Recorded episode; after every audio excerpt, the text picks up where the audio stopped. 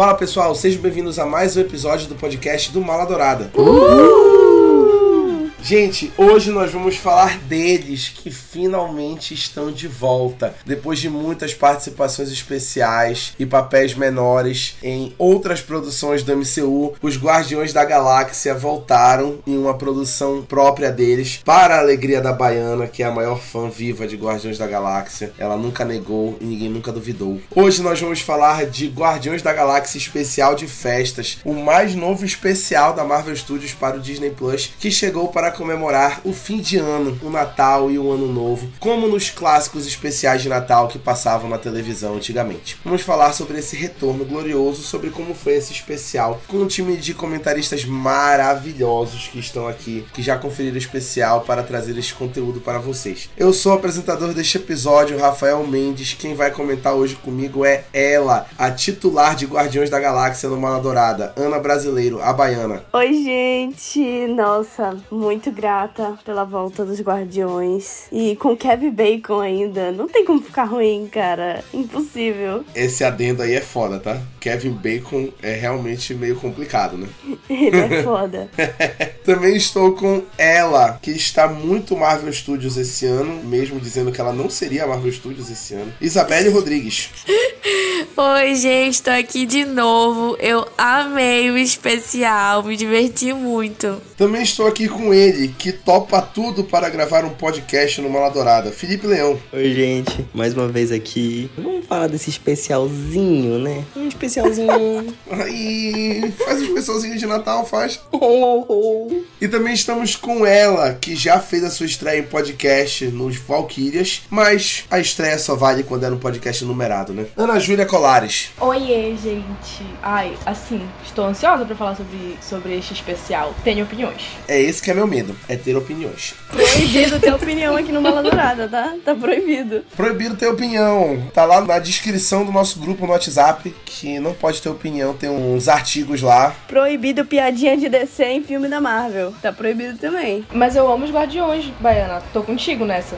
Por isso que eu tenho Ai, opiniões. gente, quem não ama os Guardiões? Vamos começar falando isso daqui, tá? Porque eu não sou Marvete, todo mundo sabe. Mas, gente, não tem como, é muito legal. Os Guardiões são tudo, tá? A cara do Felipe foi meio assim. Não, eu gosto sim, pô. Ah, então tá bom. Eu também tenho minhas ressalvas, tá? Mesmo sendo fã, eu também tenho minhas ressalvas. Vamos começar dando aquele contexto histórico básico que a gente sempre faz toda vez que a gente vai falar de uma produção. Este especial dos Guardiões foi anunciado em 2020 durante o Disney Investor Day, mas ele já estava sendo planejado desde as gravações do Guardiões da Galáxia Volume 2, onde o James Gunn, este gênio dos filmes de super-herói, que é o diretor e roteirista desse especial, já estava trabalhando na produção desde as gravações do filme 2 dos Guardiões da Galáxia. E já tinha conversado com o Kevin Feige, o famoso Zé Boné, e o Kevin Feige já tinha autorizado, eles já estavam planejando todo esse tempo e demoraram esse tempo para anunciar, mas já tava, ó, há um tempinho com essa ideia na cabeça. A ideia do James Gunn era fazer uma homenagem aos especiais de Natal da TV estadunidense, que sempre passava lá nos Estados Unidos. A gente até teve esse hábito aqui um pouco, anos 80, anos 90, mas ele sempre foi muito especial, muito popular para eles lá nos Estados Unidos, até hoje é. E o James Gunn queria pegar essa vibe, né? Todo mundo sabe que o James Gunn tem muito essa questão de ter crescido com especiais, com essas coisas, muito nerd, muito cultura pop, ele sempre tenta aplicar isso nas coisas que ele faz, né? De filme, de série. A gente consegue perceber bastante isso. E ele decidiu que ele iria gravar esse especial simultaneamente aos Guardiões da Galáxia Volume 3, o aguardadíssimo filme final da série dos Guardiões que estreia no ano que vem e que ninguém está preparado. Não fale desse filme perto da Baiana que ela vai ter uma crise de choro. Não somente os Guardiões da Galáxia retornariam neste especial com uma participação deles mesmo, porque eles apareceram Vingadores, Guerra Infinita, Vingadores Ultimato e tiveram aquela participação muito especial em Thor, Amor e Trovão, e aqui eles seriam protagonistas da própria produção deles mais uma vez desde 2017. E além desse retorno dos Guardiões, a gente também teve a confirmação de que o Michael Rooker retornaria como Yondu Donta numa participação especial e que o Kevin Bacon iria aparecer no especial interpretando ninguém menos do que Kevin Bacon. E essa participação realmente pegou todo mundo de surpresa, até porque isso só apareceu no trailer do especial, o Kevin Bacon como Kevin Bacon. Daí a gente já percebeu que esse especial do Guardiões da Galáxia seria um especial de Natal sim, mas seria uma produção de Guardiões da Galáxia também. E isso fala mais do que qualquer coisa.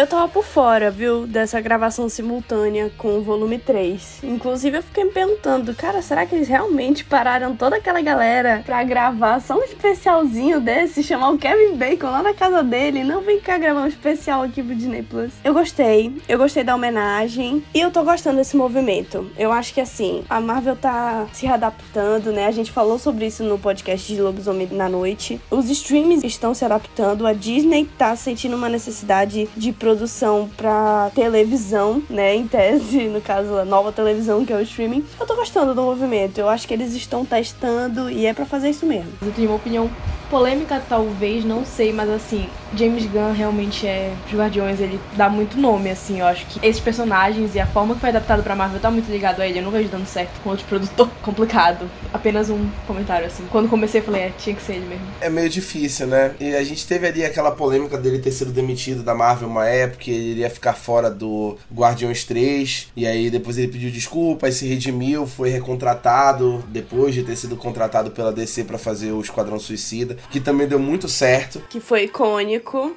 É uma pedrada Esquadrão Suicida. É uma pedrada. É de fato tranquilamente top 3 do DCU. É uma canetada, né? É, é bizarro. Ele subverte completamente ali o gênero de super-heróis do jeito dele. É muito claro como ele também já deixou a marca dele no Esquadrão Suicida e nos personagens do Esquadrão Suicida, né? É bizarro ver como o James Gunn, ele realmente coloca um negócio nas produções que ele faz. Teve ali aquela especulação de quem assumiria o Guardiões da Galáxia 3 quando ele ficou fora. Falou-se muito sobre Taika Waititi, pela semelhança entre Thor, Ragnarok e Guardiões da Galáxia. E aí hoje com a recepção mediana que o Thor 4 recebeu e com o sucesso do James Gunn no Esquadrão Suicida, em Pacificador, é muito irreal pensar que outra pessoa poderia tocar os Guardiões da Galáxia como o James Gunn faz, né? É muito bizarro. Tanto que até a própria participação dos Guardiões da Galáxia em outros filmes e outras produções do MCU não é a mesma coisa do que quando os Guardiões da Galáxia estão no filme deles, que é o completo controle criativo que o James Gunn tem em cima daqueles personagens e da narrativa toda. Ele é um diretor muito diferente, né? Quando ele acolhe um personagem ou um grupo e ele coloca a marca dele ali naquele grupo, é muito difícil de tu não perceber a marca dele e de tu desvencilhar a marca dele dos personagens que ele adaptou, que ele produziu. Ele conhece, né, as características de cada personagem. A ignorância de um, a inocência de outro. Nessas outras produções, eles viram caricaturas só, esses personagens. É só a risada constante do Drax para todos os momentos de alívio cômico. Não usa aquele repertório que James Gunn sabe usar para cada personagem dentro dos Guardiões da Galáxia. A gente já entrou em pontos de discussão aqui, né? A gente já tá falando do teor do especial, da qualidade. Então é bom deixar um aviso aqui de que a gente vai falar com spoilers. Nada que vocês já não saibam, né? Para quem escuta direto os podcasts do Mala Dourada, quem já é da casa. Mas aí a gente deixa aquele aviso só por educação. Se você não assistiu o especial de festas dos Guardiões da Galáxia, não siga em frente, que a gente vai falar com detalhes aqui sobre a trama. E então volte, termine, volta pra cá e assiste, escuta a gente, né? No caso da esse play. Mas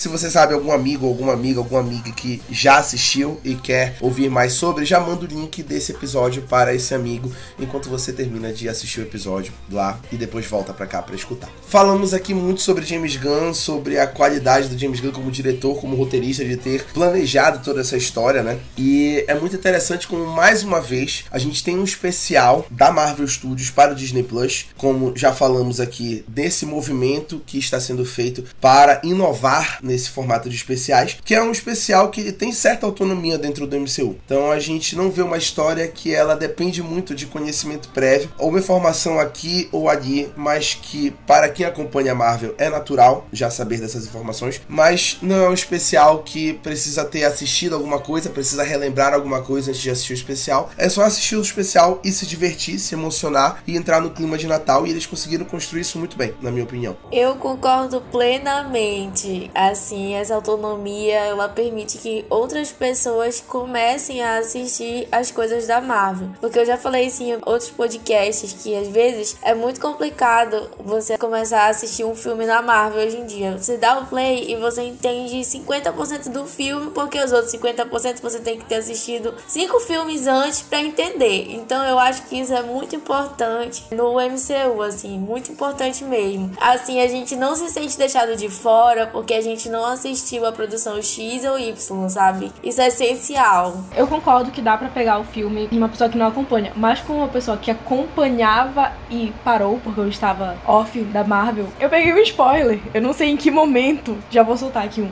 que a Mentes descobriu que ela era irmã do Peter. Eu não fazia ideia. Foi aqui no especial. Antes disso não tinha sido falado. Isso nunca foi mencionado. Não tinha sido mencionado. Eu achei que, sei lá. O que que aconteceu? Os fãs começaram a especular que a Mente seria irmã do Peter, porque lá no Guardiões 2, quando o Ego mostra a história dele, mostra a jornada dele de acasalar com várias mulheres de várias espécies para tentar encontrar o filho perfeito que completaria os poderes dele, é visto lá nas maquetes que ele monta para explicar a história que tem uma mulher que é da mesma raça que a Mentes. E aí começou a teoria dos fãs de que a Mentes seria filha do Ego e meia-irmã do Peter. Só que o James Gunn nunca confirmou e nunca foi mencionado ou foi citado, ou o Kevin Feige falou disso, o James Gunn falou disso, ninguém nunca respondeu essa teoria. Só ficou a teoria no ar. Aí o que aconteceu nesse especial? O James Gunn basicamente reconheceu que ele ficou sabendo da teoria e tornou a teoria canon. E foi lá e disse que de fato a mulher da mesma raça que a Mentes que aparece no filme é a mãe da Mentes e que a Mentes é filha do Ego. Então foi uma surpresa para todo mundo ter visto essa informação, porque não tinha sido mencionado em nenhuma produção antes. O James Gunn colocou aí de surpresa para quem ficou ligado na teoria para pegar aí essa informação. Eu jurava que tinha, sei lá, tipo, acontecido alguma coisa em Thor que eu ainda não assisti e que era isso, tipo, eu tinha perdido tanto que eu fiquei, poxa, peguei um spoiler aqui, nem era spoiler, eu podia ter curtido de boa. E eu fiquei martelando isso na minha cabeça. Eu juro que eu fiquei neurada, eu fiquei, eu não acredito. Eu queria, tipo, ai, chateada agora que eu descobri isso. Isso é o okay, que eu preciso assistir as últimas produções, eu irei, as férias estão chegando. Mas eu já vou aqui introduzir a minha opinião sobre o especial que foi. Eu não odiei, longe disso, mas eu também não amei. Tipo, eu não saí, tipo, ai meu Deus, que especial lindo de Natal, vai ser todo Natal agora eu vou assistir. Não, ele só tava tá lá. O que é estranho, porque os Guardiões são a minha equipe favorita da Marvel. Quando saiu o primeiro filme, eu coloquei, tipo, sabe aqueles aplicativos que tinha na época, 2014, 2015, de contagem de tempo, que você colocava no celular, aniversário da sua melhor amiga, ou então, sei lá, um show que você ia assistir. Eu coloquei a estreia do segundo filme do Guardiões da Galáxia.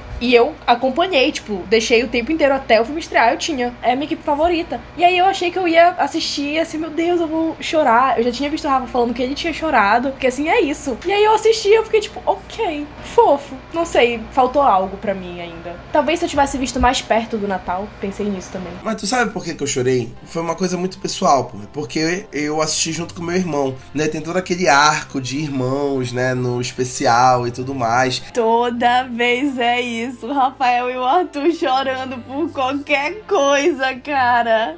Que ódio.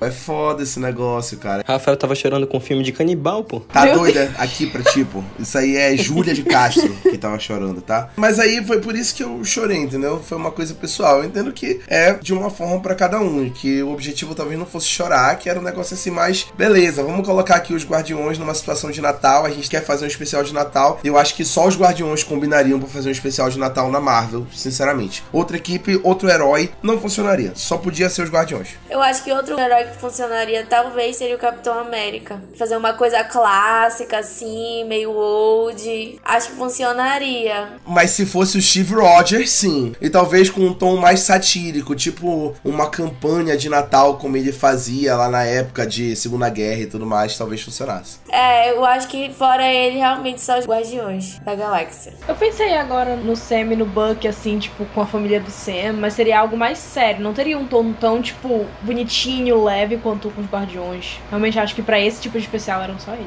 Eu gostei do especial, mas eu gostei mais dele no nível cômico do que no nível sentimental, sabe? Assim, eu acho que toda a sequência deles na Terra foi completamente, tipo, hilária, assim. Eles em Hollywood, eles num bar LGBT.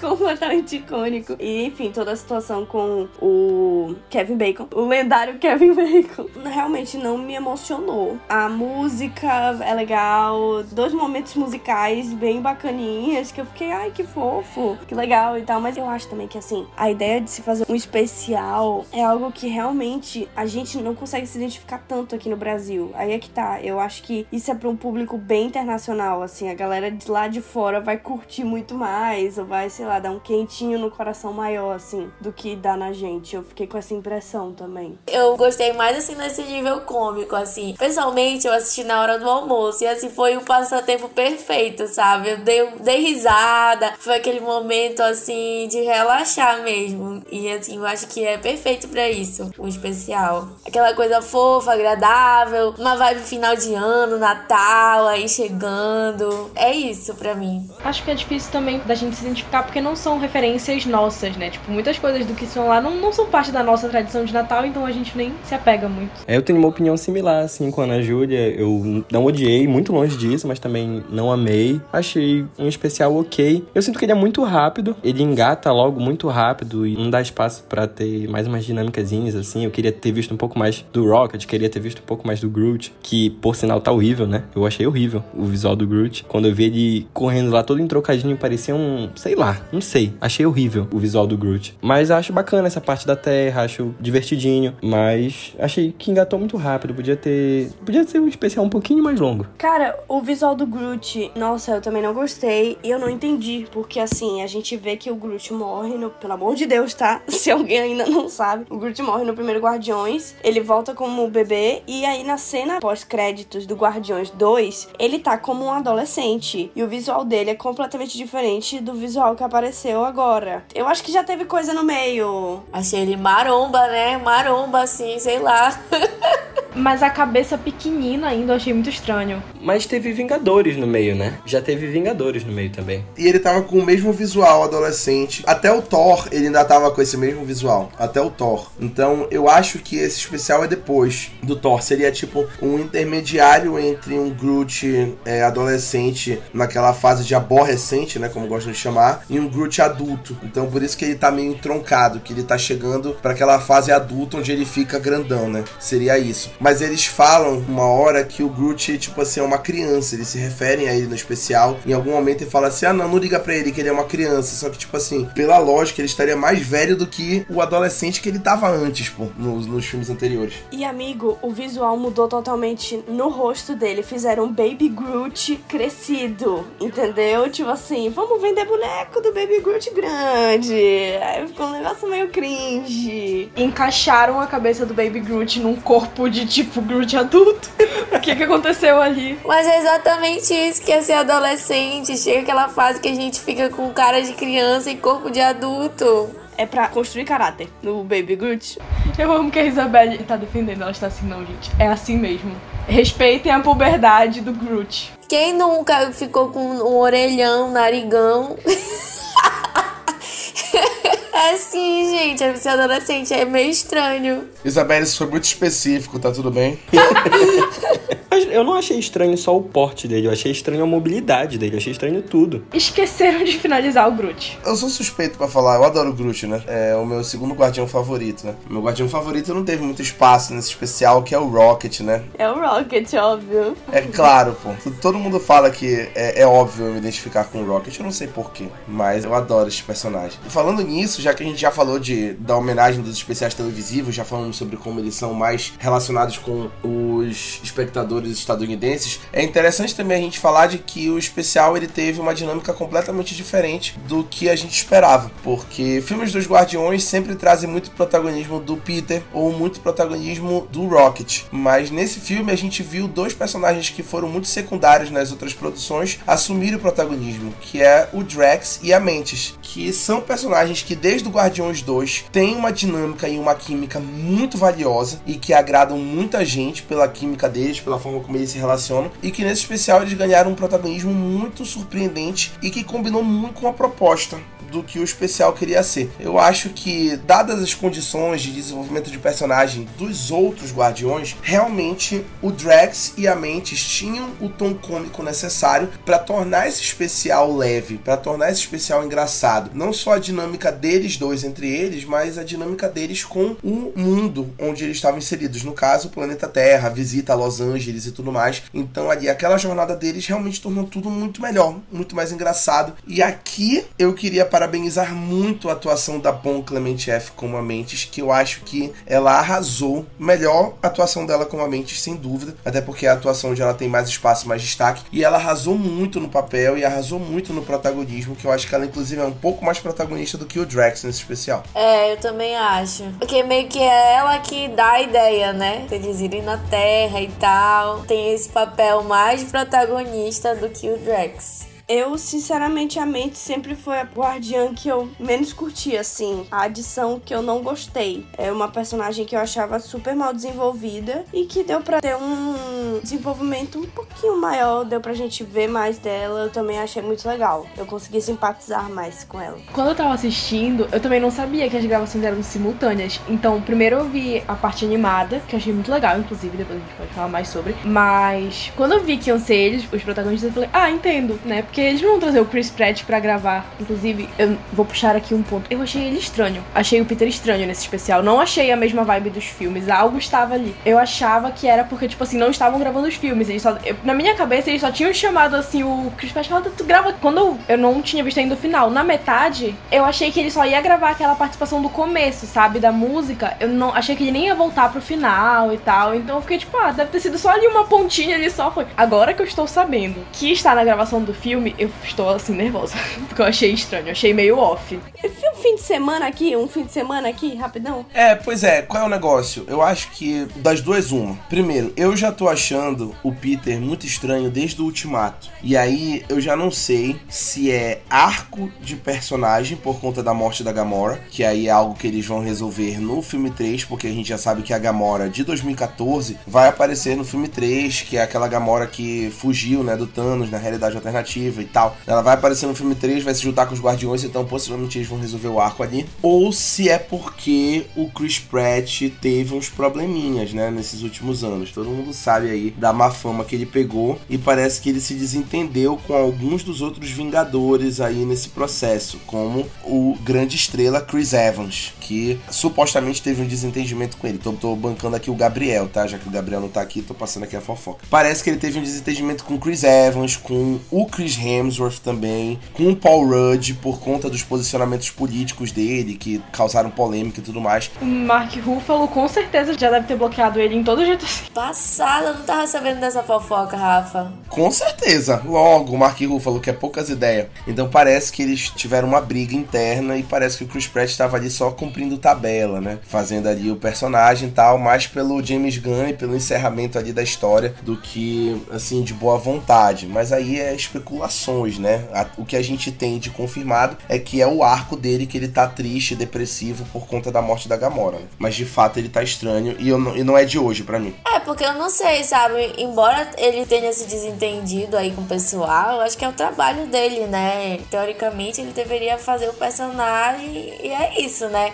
As coisas que acontecem nos bastidores é outra situação, né? A gente sabe que às vezes não, não, não é assim, né? Por exemplo, a gente tem a clássica briga do Van Diesel com o The Rock, né? Que eles levaram do pessoal pro profissional e o The Rock saiu da franquia Velozes e Furiosos por causa disso, né? E não vai voltar até hoje. Então, às vezes, os atores levam do pessoal pro profissional mesmo e a gente que lute, pô. É, verdade, verdade. A questão para mim é que mesmo se tivesse levado pro pessoal, isso é uma equipe muito separada dos Guardiões. Já os Guardiões eu vejo ele muito unido, sendo muito próximo do James Gunn, dos outros atores da franquia. Então, eu não acho que seja isso, não. não vamos ver. Eu pensei que poderia ser o arco. Eu não sei, eu achei que. Eu até pensei se talvez não seja, tipo, eu estou vendo o Chris Pratt de outra forma, porque eu adorava o Chris Pratt. Na época que eu era fã deles, ele era o meu Chris favorito, disparado eu achava ele super engraçado. Eu ainda acho ele bonito, né? Porque a aparência dele não mudou, assim, mas assim. Já vejo com outros olhos, mas ainda acho ele um cara bem apessoado e tal. Mas não sei se é a primeira vez que eu tô vendo ele, tipo, atuando com o Peter depois das polêmicas. E aí eu já estou com outra visão dele. Não sei. Veremos.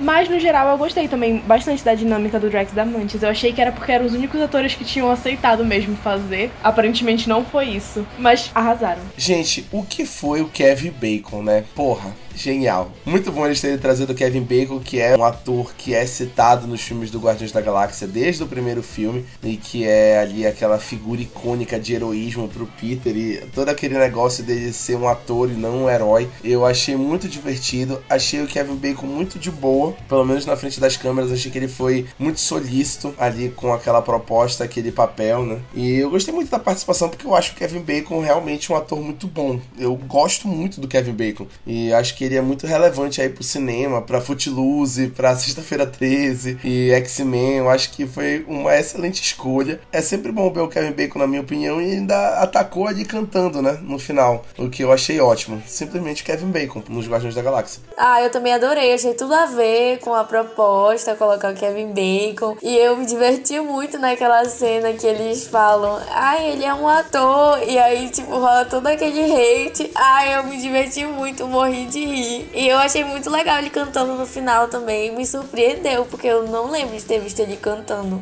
Eu gosto dessa coisa dos atores deles chegarem um, um certo ponto na carreira deles e se desprenderem de certas amarras sociais que geralmente cobram deles em Hollywood e simplesmente se meter a fazer ele mesmo num especial de Natal dos Guardiões da Galáxia, entendeu? Eu acho muito do caralho isso. E eu acho que o Kevin Bacon ele embarcou de cabeça aí nesse negócio. É uma honra você poder interpretar você mesmo mesmo, porque você é tão famoso que você pode interpretar você mesmo, sabe? eu não sei se deu pra entender. Eu adoro, e eu acho muito legal, porque é uma versão, tipo, estereotipada, assim, de você mesmo. E o cara tá lá fazendo porque ele não tem que provar mais nada pra ninguém, assim, sabe? É uma sensação meio, olha, Rafael, agora eu vou citar uma série, mas eu acho que vocês podem conhecer. Vocês já assistiram Don't Trust the Beach in Apartment 23? Nunca assisti, mas eu conheço. Eu conheço, mas eu nunca assisti também. O James Van Der Beek, que fazia Dawson's Creek, ele tá lá como ele mesmo. E o personagem, tipo, ele é muito escroto na série. Mas ele tá lá, interpretando ele mesmo. Eu acho assim, pra mim é muito pessoa tá falando, foda-se, não ligo. Eu gostei muito também da participação do Kevin Bacon, porque vira aquele fanservice que é um fanservice muito contido, que não é para agregar no futuro do MCU. E tem essa autonomia e fica bem legal. Achei muito bacana a dinâmica dele com o Drax e com a Amante. Achei bem divertido, acho que é a parte mais divertida do especial. Pô, desde o início de Guardiões da Galáxia a gente vem ouvindo falar né, em Kevin Bacon, Kevin Bacon. E no final de tudo eu achei muito bonita a participação dele lá com o Quill também, né? Acho que passou uma boa mensagem, uma mensagem natalina, sabe? Qual é a natalina? Foi essa mensagem que passou. Foi bem divertidinho. É, também é perto de terminar a trilogia, justamente é uma pessoa que é mencionada desde o primeiro filme. É bem um verso fechando lá no final, sabe? É um negócio bem poético, assim, essa participação dele. Eu achei mesmo. E eu fiquei feliz dele ter aceitado, né? Tipo assim, ele reconhecer que todas as menções que fizeram a ele foram uma homenagem, né? Tipo assim, porra, toda vez que o Peter falava, era o herói da vida dele, que salvou uma cidade dançando. E eles até falam depois, o Peter fez que nem você, ele também salvou um universo todo, a galáxia toda dançando, falando do primeiro filme, né? Nossa, vibes, quem lembra quando a gente viu Guardiões da Galáxia a primeira vez no cinema? Gente, que evento. Olha, que evento aquele filme. Eu fiquei obcecado por Guardiões da Galáxia, que nem eu na Júlia. Quando saiu o trailer do segundo, eu vibrei, eu fazia festa aqui, ansioso. Olha, até bati na minha TV. Ansioso pelo Guardiões 2, cara. Só quem viveu sabe. A Ana Júlia falou mais cedo sobre o segmento animado que teve no começo e no final do especial com o Yondo, que a gente sabe que o Yondo já morreu né, dentro desse universo. E aí eles trouxeram o Michael Rooker de volta para interpretar o Yondo num flashback que foi feito de forma animada e que ficou muito bonito, porque é mais uma homenagem a especiais de Natal fazer esse segmento de forma animada, né? Em flashback. E o que é interessante que eu tava lendo hoje, até mandei para os meus colegas de Mala Dourada, é que o James Gunn fez essa sequência com captura de movimento. Então ele colocou os atores no set para gravarem todas as cenas, o Michael Rooker, um ator mirim do Peter e o Shangan que faz o Kraglin, né? Para gravarem as cenas no set, gravou as cenas e depois ele fez uma animação com desenhos feitos à mão no estúdio em cima dos movimentos que os atores gravaram no set. E aí no estúdio eles modificaram, colocaram a crista do Yondo, modificaram o tamanho do ator que faz o Peter para ele ficar mais parecido parecido com o Peter, jovem. Então foi muito bacana o James Gunn ter usado essa tecnologia e ter trazido os atores para gravar no set de fato, porque ficou bem bacana a animação, ficou uma animação bem diferenciada, com uma energia meio festiva. Eu senti uma energia festiva na animação. Não, e a animação ficou linda, né? Misturou ali um pouco do 2D também. Não sei se vocês sentiram essa vibe, mas misturou um pouco do 2D com a animação feita à mão, né? E também lembrou um pouco da, da Disney na época que eles. É tipo do Ursinho Poo lá, que eles faziam a animação à mão, né? E assim, lindo. É muito bacana quando a Marvel decide abrir um pouco a questão de ferramentas, né? Não que o James Gunn tenha inventado é, a captura de movimento e tudo mais, mas é, é bom quando eles utilizam de outros recursos para contar uma historinha, mesmo que ela seja super simples. E eu gosto muito disso. Tem algumas ressalvas com o que eles fazem de mais ordinário, assim, esses aspectos técnicos que a gente estava falando. Eu não consigo aceitar que essas produções elas pequem, mesmo ela sendo uma produção de Natal, que seja pra gente se divertir, eu não consigo aceitar que, por exemplo, aquela sequência da Mantis do Drax pulando é, é terrível, aquelas cenas dele pulando lá na vizinhança, o Groot eu acho o visual terrível. E eu acho tão desleixo isso, porque essas produções elas são caras. E no ano que a gente tem tudo em todo lugar ao mesmo tempo, que é um filme de mais de duas horas, que esbanja a todo momento de efeitos visuais e custou 25 milhões de dólares, eu acho muito inaceitável essas produções não terem o cuidado e o carinho pra caprichar mesmo, sabe? Porque é um especial de 45 minutos, que na verdade tem 38 minutos, porque são 7 minutos de créditos. Uma produção pequena, com tudo isso de crédito, porque é tudo muito setorizado e ninguém, sabe, ninguém faz um trabalho ali mais delicado para caprichar e verba tem, né? É, eu concordo. Mas teve também aquela situação com os trabalhadores lá, os funcionários, né, que sofreram algum tipo de abuso, não lembro agora, algum tipo de abuso lá no, nas condições de trabalho, né, também. Prazos muito curtos para as produções da Marvel, tipo assim, era muita produção de uma vez e eles davam prazos muito curtos para eles finalizarem, era isso. Pois é, e aí também eu acho que isso acabou influenciando um pouco, mas eu concordo contigo, realmente assim, eu senti em alguns momentos que faltou assim um capricho no CGI, né? Concordo. Isso é, é uma questão que a Marvel tem real, mas é porque todo esse dinheiro, tudo isso vai para outras coisas, assim, esses profissionais não estão sendo bem pagos e ainda estão com prazos curtíssimos, assim. É muito complicado, mas eu concordo totalmente. É um negócio absurdo você ver o investimento que esse filme tem,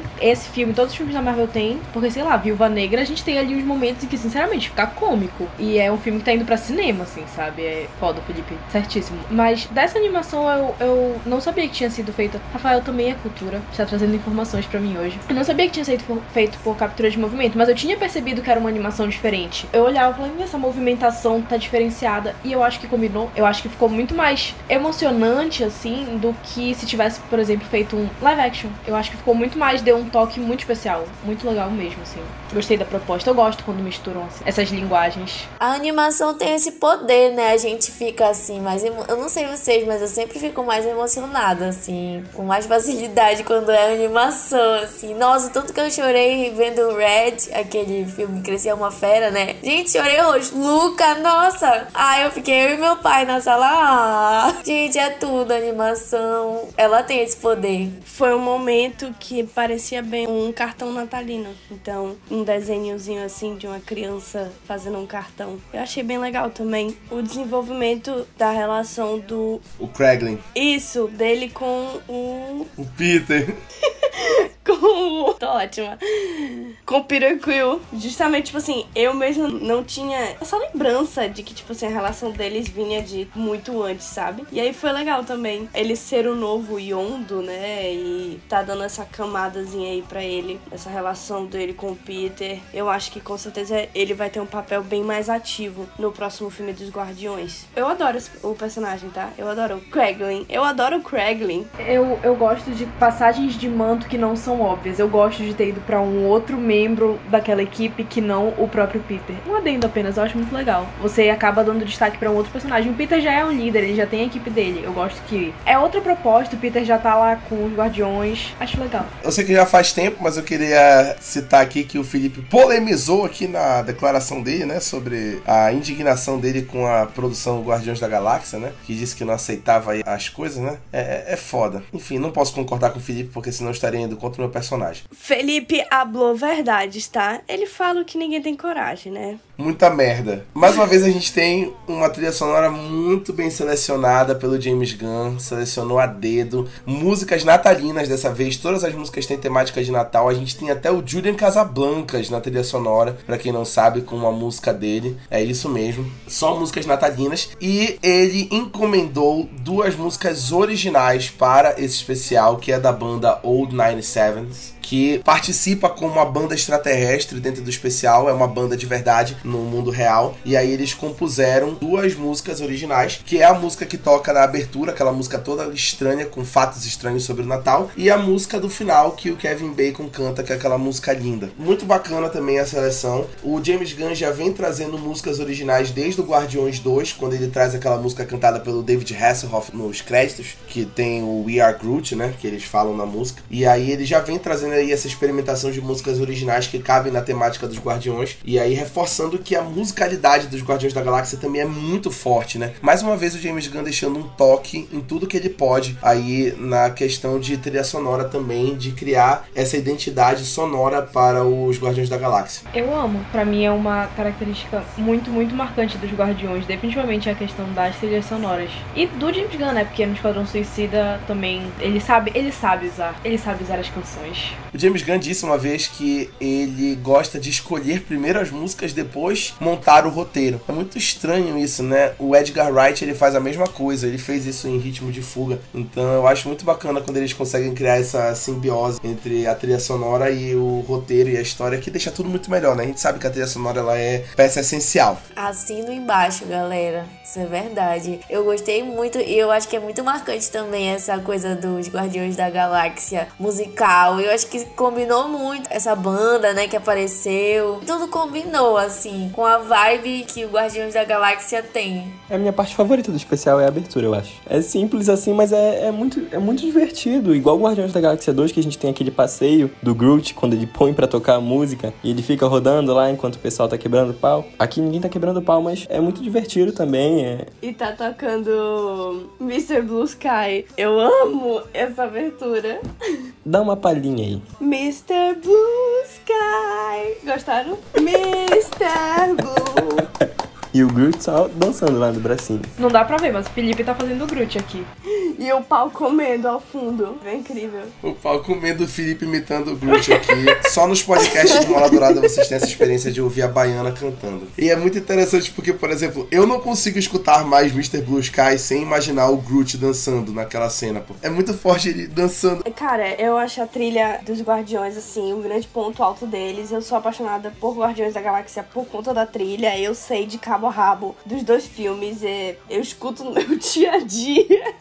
então é algo que é muito especial para mim e eu gostei muito também. Como eu já tinha comentado no início do episódio, eu acho os momentos musicais muito legais. Além de, tipo, a dinâmica de serem extraterrestres cantando sobre uma coisa da Terra e não acertando nada sobre isso. Eu achei icônico, incrível. É, eu sou fã da trilha sonora dos Guardiões. Eu amo, é assim, absurdo. Eu sou fã de momentos musicais ponto. Adoro. Por mim, qualquer produção, se você tentar o suficiente, dá para ter um momento musical. Qualquer produção. Mad Men, dá. Se você se esforçar, dá. Mas quando não precisa se esforçar tanto também é ótimo. E essa música, eu adoro também momentos em que tem um momento musical e é extremamente cômico. Essa daí me lembrou que a gente até conversou recentemente, que é o Scotty Doesn't Know de Eurotrip, porque é tipo uma pessoa que tá assistindo lá e, e tá tipo favor, parem, nada disso está correto. E aí quem tá cantando a música só tá se divertindo muito. E quem tá em volta também tá se divertindo muito com aquilo. Só tem uma pessoa revoltada, que nesse caso é o Peter Quill, e eu achei o máximo. Achei muito divertido, para mim foi o ponto alto, acho que minha parte favorita também do especial. Ele tocando aquela guitarra daquele jeito me quebrou absurdamente.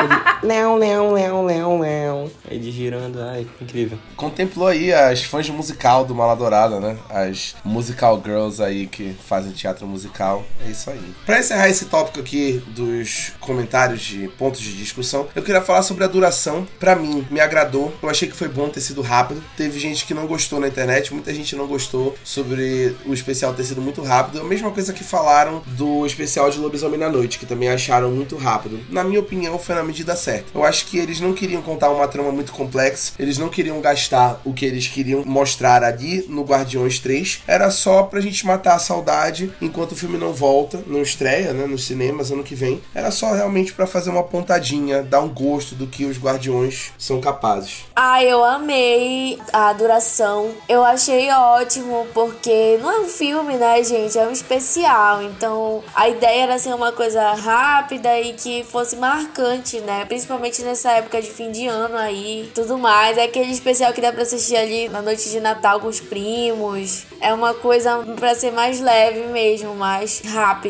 Eu achei que foi ótimo a duração. Não tenho nada a acrescentar mais. Quando eu vi, eu achei longo. Tipo, não, não assistindo, eu não achei arrastado, sabe? Mas quando eu vi quanto tempo era a duração, eu fiquei assim, gente, 45 minutos. O que é isso? Quase um fio, quase episódio de The Crown. Eu fiquei chocada. Eu tava pensando, tipo, 15 a 30 minutos quando eu vi que era especial. Mas eu não achei ruim. Tipo, se não é uma crítica, é realmente só. Que é engraçado ver que tem gente que achava que seria algo muito maior e eu achava que ia ser menor ainda. Eu achei que ia ser, tipo, 20 minutinhos ali, só realmente um especial. E não, é negócio completo, assim. Eu até falei isso mais cedo. Quando eles chegavam na Terra e ficavam passeando em Los Angeles, eu achei que ia ser isso. Tipo, nem achei que ia ter voltar pra ter, tipo, ah, eles lá com o Peter. Então, eu achei bom. Achei ok, concordo com a Isabelle. É um negócio que dá pra fazer, tipo, bem assim, deixar passando na TV, nas festas, essas coisas assim tá fazendo alguma coisa e aí põe na TV. Eu, por exemplo, como eu já falei, né? Eu assisti na hora do almoço, então deu certinho aquele tempo ali de descanso ali, né? Tudo junto. 45 minutos de almoço. Não, mas aí eu almocei e fiquei de bobeira depois, né? Aí eu fiquei assistindo. Perdão, eu como rápido. Tô errada e te julguei. É uma coisa familiar, né? Natal, e eu acho que eles esqueceram alguns membros da família. Podia ter sido aproveitado um pouco melhor, podia ter um pouco mais de Rocket, podia ter um pouco mais do Quill, do próprio Quill, mas faz parte. O Rocket e o Groot seria uma relação bem legal de explorar em um, em um especial de Natal e não,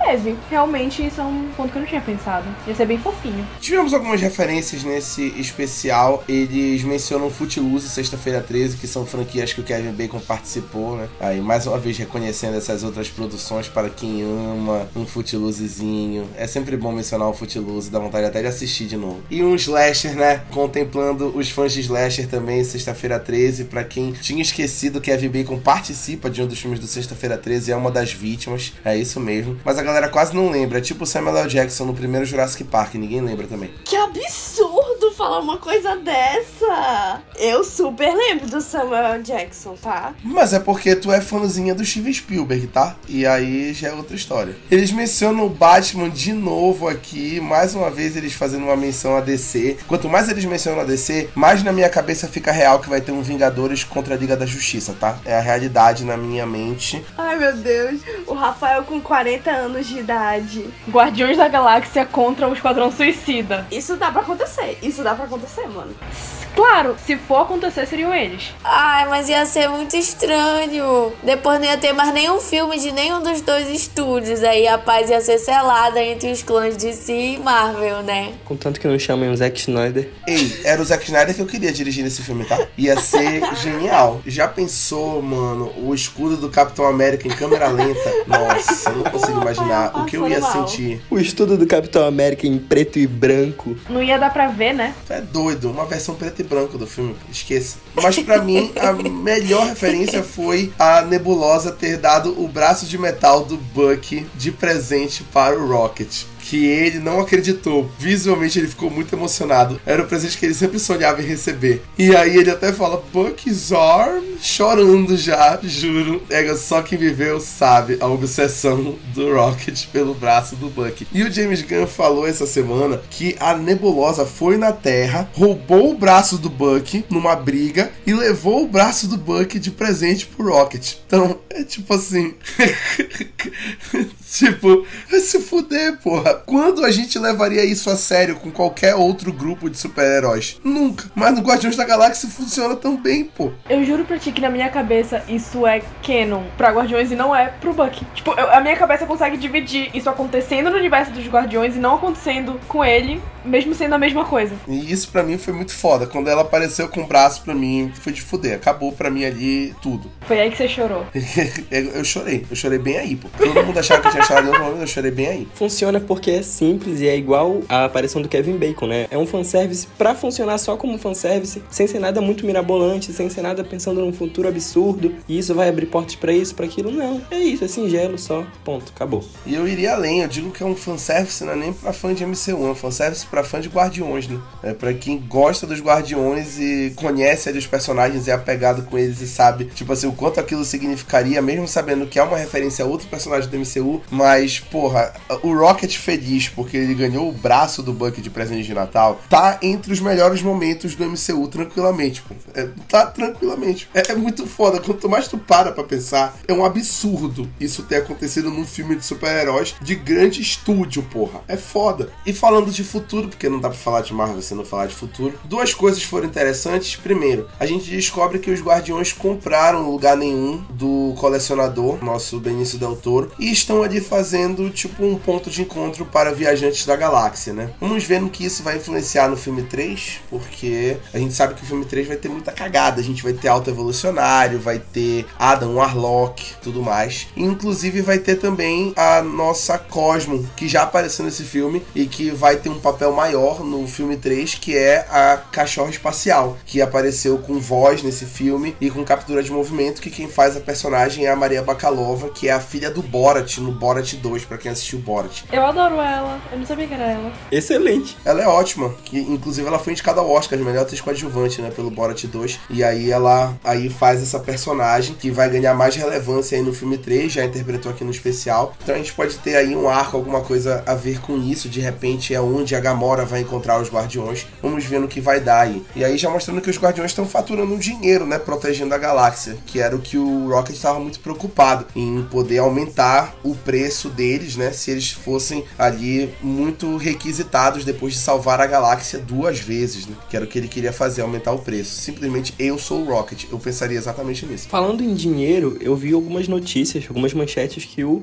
James Gunn tava reclamando do orçamento pra Guardiões da Galáxia Volume 3. Então isso me deixa um pouco preocupado também. Sem dúvida, ele deve estar reclamando, mas deve ser uma cifra absurda. Mas me deixa um, um pouco preocupado com essas questões dos efeitos, né? Visuais. Ele com certeza tá reclamando de uma cifra que me faria muito feliz hoje à noite. né? É meio foda. Mas é, é uma realidade diferente. Vamos ver no que vai dar. O James Gunn tá acostumado com liberdade criativa na DC, pô. Ele não tá mais acostumado a trabalhar com a Marvel. Depois do que ele fez Esquadrão Suicida, Pacificador e agora como chefe da DC, que ele já assumiu a cadeira, é meio foda ele trabalhar com a Marvel ali e não ter ali a liberdade, o financiamento que ele ficou acostumado na DC. Vamos ver no que vai dar esse Guardiões 3, que é a influência direta aí deste filme. Inclusive, pro futuro também, ali a gente vê que a Mantis revela pro Peter que ela é irmã dele, e aí o Peter fica, esse é o melhor presente de Natal que eu poderia ter recebido. Foi nesse momento que eu chorei, pô. Se você tem irmãos, você chora nesse momento. Baiana, você é insensível. Ana Júlia, eu não sei se você tem irmãos, mas você também deve ser insensível. Ame seus irmãos, porra. Porque é foda. Esse momento foi meio pica, pô. Você ter irmão é, é foda. Escutar esse momento aí, eu sinto a mesma coisa com o Arthurzinho, pô. Ah, eu acho que fechou assim perfeitamente o especial, essa cena, assim, foi muito fofo. Eu não chorei, tá? Mas eu achei assim que foi uma finalização super legal. Eu achei muito fofo também. Eu só não chorei.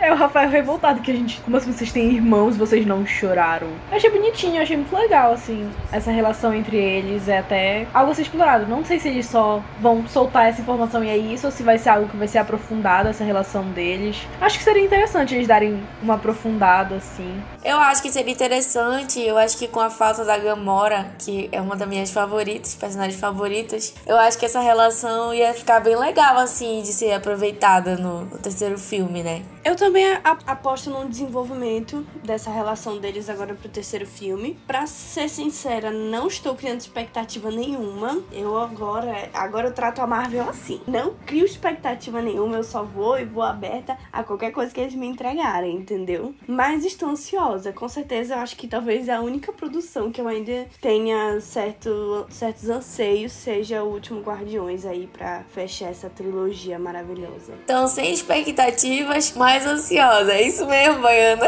Exatamente. ansiosa por que quer que venha. Pô, vou te falar, eu não tô assim não. Eu tô ansioso até o Quarteto Fantástico em 2025. Começou a Baiana... Rafael falando de Quarteto Fantástico, cara. A Baiana, ela sabe que em toda oportunidade qualquer que eu tenho, eu meto Quarteto qualquer. Fantástico. É foda, velho. O Quarteto Fantástico me pega muito. Muito complicado. Cara, eu acho que pra eu voltar. Desculpa, eu vou só fazer um comentário completamente aleatório. Pra eu voltar, ficar realmente ansiosa por filmes da Marvel, só quando eles resolverem refazer X-Men. Aí, aí eu volto a ser Marvete, maluca da cabeça. Mas até lá, tô de boa. Eu tô pelo Adam Warlock. Estou ansiosa por ele. Tenho muitos questionamentos, como fã de quadrinhos. Até hoje não engoli eles terem feito o Arco do Infinito sem o Adam Warlock. Não, não, não engulo. Tenho muitos problemas com, com Guerra Infinita, com o Thanos, tudo isso. E o Adam Warlock ainda nem existia. Para mim não faz sentido. Mas a Marvel adaptou assim, não tem o que fazer agora, né? Acabou. O arco foi encerrado.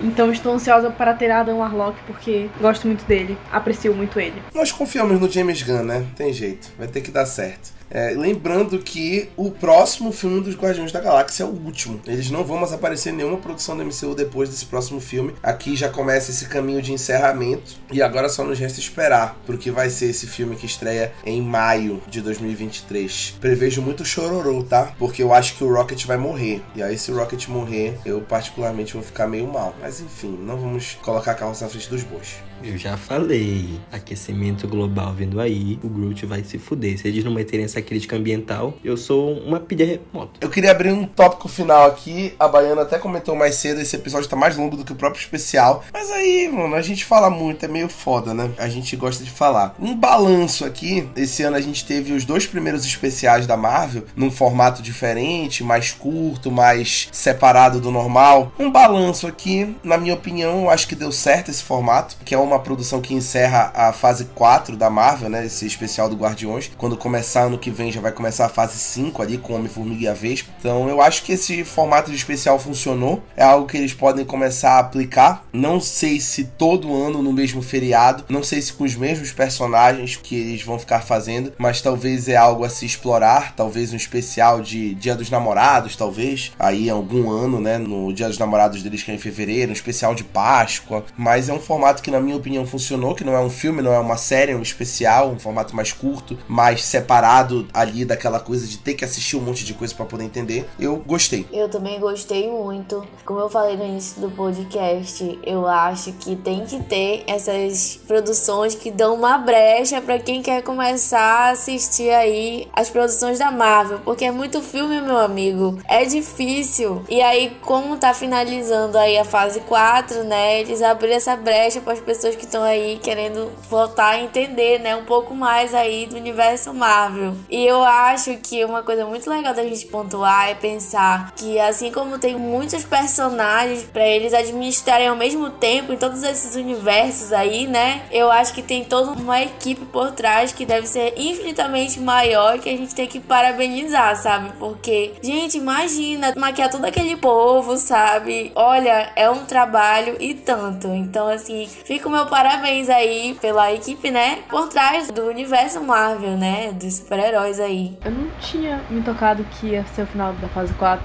Eu quase chorei aqui. Sem brincadeira nenhuma, me bateu uma nostalgia. Mas é porque eu tava pensando, né? Tem três anos de ultimato já. Rapaz, gente. Chocada. Sabe qual é o pior de tudo? O pior é justamente a minha sensação de que, tipo, antes da fase 4 começar, eu tava tão ansiosa por essa fase e eu literalmente não acompanhei. Tipo, foi tão assim, né? Os três últimos filmes eu ainda não vi. Ainda não vi o Doutor Estranho, não vi o Thor ainda, ainda não vi o Wakanda para sempre. Então, preciso assistir. Literalmente a pior fase da Marvel até então. Concordo. E olha que eu não sou Marvete, eu conheço muito pouco da Marvel, mas eu concordo que foi muito fraco essa quarta fase aí. Não chorei com a cena da Mantis e do Peter Twitter, mas eu chorei lembrando que o final da fase 3 foi há três anos atrás, eu ainda estava no meu convênio, do terceirão do ensino médio. Me senti velha agora, perdão. Eu gostei desse formato, achei interessante. Eu acho que a gente teve um muito bom, que foi o Lobos da Meia-Noite. Acho que teve um razoável, que podia ter sido um pouco melhor, que é esse de Natal, mas acho que o balanço ele fica bem mais positivo do que negativo. Deixa de saturar um pouco também a gente. E assim a gente encerra o nosso podcast sobre Guardiões da Galáxia especial de Fest. Acabou que ele rendeu muito mais do que a gente imaginava que ele renderia. A Baiana até questionou se havia necessidade de fazer um podcast sobre esse especial. E aqui, com essa duração grande, acabou que rendeu um bate-papo legal. Como sempre, né? Pra quem escuta uma Dourada sabe que toda vez que a gente se reúne para bater um papo, é uma alegria, uma felicidade. A gente sai conversando e sai falando um monte de coisa, até coisa que a gente não queria falar, né? A gente até se arrepende às vezes e fala assim: Rafael, tira isso da edição, pelo amor de Deus. Se eu contar quantas vezes a Baiana já me falou, Rafael, tira isso da edição, pelo amor de Deus, vocês ficariam chocados com a quantidade de informações que vocês nunca ouviram a Baiana falar, que eu tirei na edição. É, a gente vai no kkkkkk quando vê tá soltando tudo aqui. É que nem ficar com homem engraçado, é a mesma coisa. Vai rindo das piadas dele, quando tu vê, já tá na dele. É meio fora. Calada vence. Nada vence demais. Queria agradecer aos comentaristas que se reuniram aqui hoje para falar sobre esse especial: a Baiana, a Isabelle, ao Felipe e a Ana Júlia. Enfim, comentários riquíssimos, como sempre. E queria agradecer também aos nossos ouvintes que sempre escutam os nossos episódios até o final e que ficam aqui suportando essa confusão, esse caos até o fim do podcast. E claro, sempre pedir para vocês compartilharem nossos conteúdos e ficarem ligados em tudo que a gente traz por aí. Manda o link do nosso Instagram, do nosso Facebook, do nosso Twitter, ali pro seu amigo, do nosso Spotify, para escutar os nossos episódios de podcast. Arroba Maladourada, manda o link do nosso site, maladourada.com.br. Tem críticas exclusivas saindo no site, editoriais vindo aí, que a Ana Júlia já prometeu que ela vai escrever matérias para o site que combinam aí com a profissão dela, entendeu? Ainda nem me passaram nada. Não precisa passar, você se passa o seu conteúdo, você decide que você vai escrever, você publica lá, fica à vontade. Tem aí TikToks e rios rolando a torto e a direito, entendeu? Aí no nosso feed, sobre todo tipo de coisa. E claro, nossas críticas, nossos conteúdos no Instagram e nossos queridos podcasts, né? Ainda em dezembro, agora esse mês de dezembro, teremos especial com os melhores cadramas de 2022, apresentado pela queridíssima Isabelle. Uhul! Aguardem, aguardem. Também teremos um podcast sobre Avatar, o caminho da água. Quem não tá empolgado para esse tá maluco. Eu já tô tomado pelo espírito de Pandora, já era na minha cabeça. Já era. Acabei de passar o cartão. Vai ser de IMAX, papai. Esquece, tá? O que o Felipe quer ver os azuizinhos na cara dele é maluco, pô, no 3D. Eu quero mesmo, tá doido? A gente tava até vendo o trailer pô, de Avatar no cinema um dia desse e a nossa colega falou: Égua, tá perto já, né? Eu falei: é o 3D, minha amiga. Tem jeito. Juro, o Felipe meteu essa, eu ouvi. É um bosta esse Felipe. Também tem episódios novos vindo de Ohio para os otakus, Valkyrias com as mulheres da equipe, as nossas guerreirinhas do squad. Também tem melhores e piores filmes do mundo a caminho. Temos 30 minutos de soco sem perder a amizade, prometendo aí um episódio sobre La La Land, que está sendo muito requisitado. Também temos em cena voltando em 2023 sobre The Mandalorian e Succession, que vai ser apresentado. Taranã, taranã, passando informação aqui pros ouvintes que ainda não sabe quem vão ser os apresentadores dos próximos em cena. Quem vai apresentar The Mandalorian Ana Júlia Colares e quem vai apresentar Succession é Felipe Leão, tá? Só pra entrar no clima. É a revolução dos calouros. Eu acho o máximo que tanto eu quanto o Felipe, na hora que falaram os nossos nomes, a gente fez assim poses. Não vai aparecer no vídeo. Ninguém vai ver. Mas a gente tava aqui, tipo, mandando coraçãozinho. E quem vai treinar eles pra apresentar é a Baiana. Ai, o treinamento, o treinamento. Sir Kristen Cole. É verdade, a Baiana tem experiência. Depois de 10 episódios de A Casa do Dragão, ela tá pronta. Não, depois de 10 episódios falando os nomes Valerian, Viserys, Zez, chega, né? Complicado. É a Ana Júlia tendo que falar Din Djarin, tendo que falar Mo Spelgo, né? Tatooine.